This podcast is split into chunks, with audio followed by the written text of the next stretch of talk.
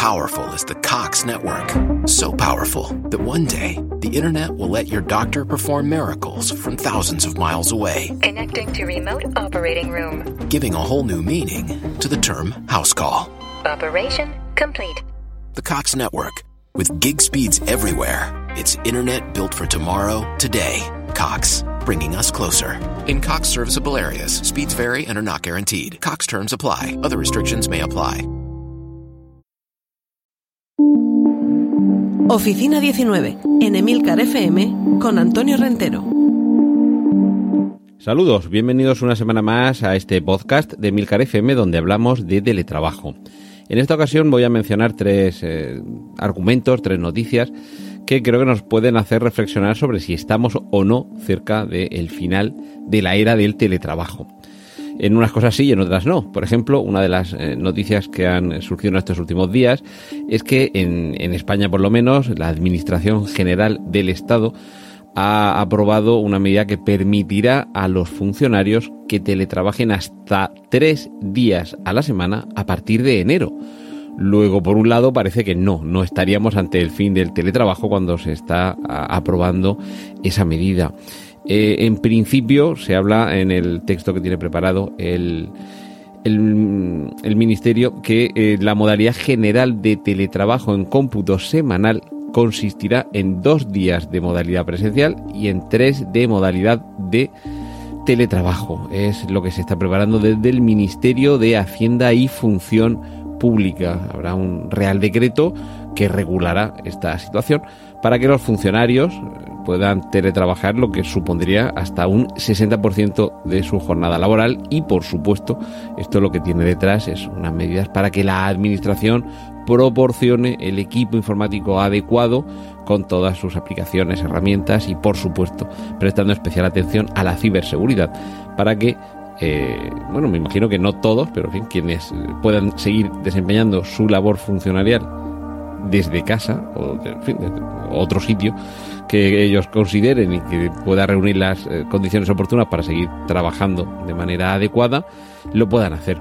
Se habla de un teletrabajo que será, como ya apuntaba la legislación que se aprobó eh, cuando pocos meses después de iniciarse la pandemia esto del teletrabajo se generalizó, las modificaciones legales de las que en su momento hablamos aquí en Oficina 19 eh, aquí se respetan esas mismas características, es decir, que este teletrabajo será voluntario y además será reversible, es decir, que los funcionarios que se acojan a esta modalidad lo van a hacer solo si ellos quieren y en el momento en el que consideren que no es una circunstancia que les permita seguir trabajando de una manera adecuada, pueden revertir la situación a eh, a la anterior.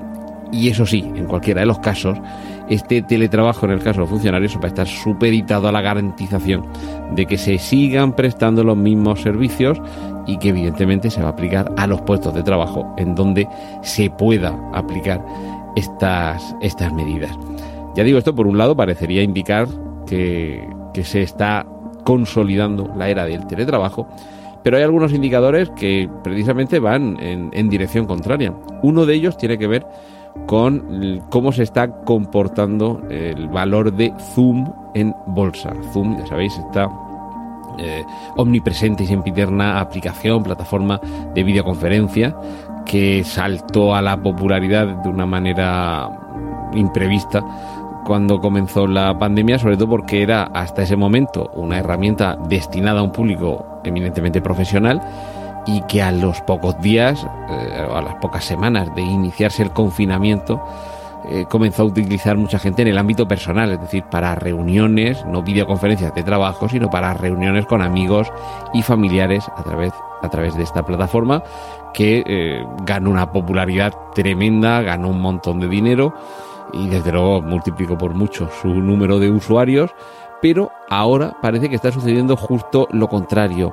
Eh, ha sufrido unas eh, importantes caídas en bolsa, eh, entre el 15 y el 20% en algunos, en algunos casos, y, por supuesto ha perdido valor y dinero en la capitalización de los mercados bursátiles que tiene esta, las acciones de esta empresa. Esto evidenciaría que se está dejando de utilizar tanto esta aplicación porque con el regreso al trabajo presencial, está desapareciendo esa fiebre por la videoconferencia y por la reunión virtual que durante un año y pico eh, se ha tenido en todo el mundo para bien y para mal. Evidentemente hay muchos casos en los que como una reunión presencial no hay nada, pero a cambio también hay otras muchas circunstancias en las que precisamente gracias a esta videoconferencia se ha ahorrado tiempo, se ha ahorrado dinero y sobre todo se han evitado desplazamientos.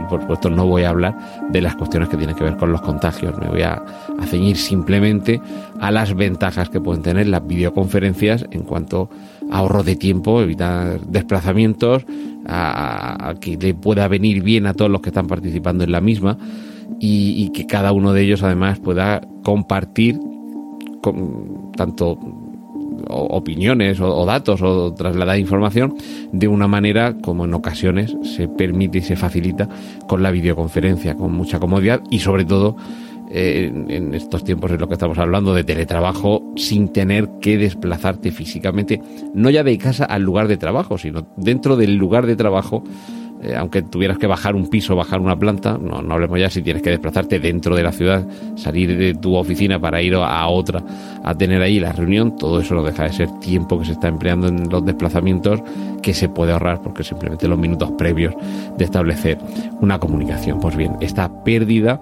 del valor de Zoom en bolsa podría ser una de esas consecuencias de que se estaría acabando, por otro lado, esa era del teletrabajo. Aunque también hay que explicar aquí que con algunos datos que se han facilitado en estos últimos días por el Observatorio Nacional de Tecnología y Sociedad, se estaría constatando la disminución del teletrabajo, en concreto en el caso de España. Lo cierto, bueno, habría que empezar por el final, explicando que realmente el porcentaje total de gente que en España podría teletrabajar, y de hecho ha teletrabajado, sin que, sin que hubiera ningún problema en torno a la cuestión siempre tan, tan habitual de si hay un deterioro en el trabajo y en la productividad, es decir, que hay trabajos que no te los puede llevar a casa, evidentemente. Conductor de autobús no se puede llevar el autobús a su casa y conducir a los pasajeros por el pasillo. Pues bien, todo ese tipo de trabajos en los que sí se pueden hacer desde casa, realmente representan solo el 35% de la población ocupada. Es decir, que realmente Estamos hablando de que no todo el mundo, por suerte o por desgracia, puede teletrabajar, pero dentro de ese 35% que como máximo dentro de la población ocupada podría teletrabajar, ha ido descendiendo el porcentaje de los que están teletrabajando. Se ha ido reduciendo muchísimo. De hecho, en marzo del año 2021, el año pasado, estaba en un 11,2% pero en septiembre de este año, los, datos se refieren a este mes, no están tan actualizados, ya era solo del 8%. Es decir, que el porcentaje de empleados que están teletrabajando del 11 ha pasado al 8 si tomamos como máximo un 35% posible de teletrabajadores que podrían continuar de esa forma. También hay que aclarar aquí eh, lo que entiende este estudio de, este Observatorio Nacional de Tecnología y Sociedad por teletrabajo, porque no sirve simplemente teletrabajar un día a la semana, sino que hay que desempeñar la labor que le toque a cada uno por lo menos el 51% de la semana laboral. Es decir, que estaremos ante alguien que trabaja por lo menos, si son 40 horas semanales, que por lo menos 21 horas a la semana las trabaja fuera de la oficina. A partir de ahí es cuando este observatorio habla de teletrabajo. Y a estos, a estos empleados que están en casa, este número como mínimo de horas a la semana, es a los que se refiere con que ya son solo un 8%.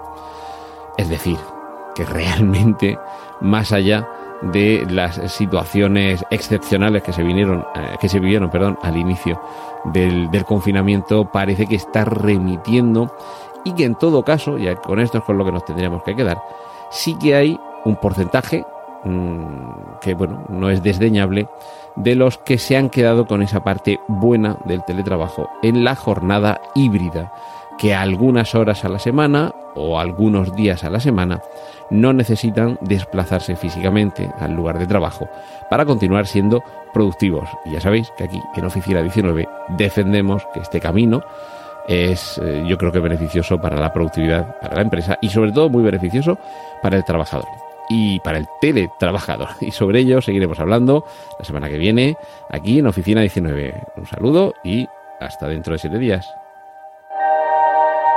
Has escuchado Oficina 19. Hay más programas disponibles entre www.emilcar.fm barra oficina 19 y puedes ponerte en contacto a través de Twitter con arroba Antonio Rentero.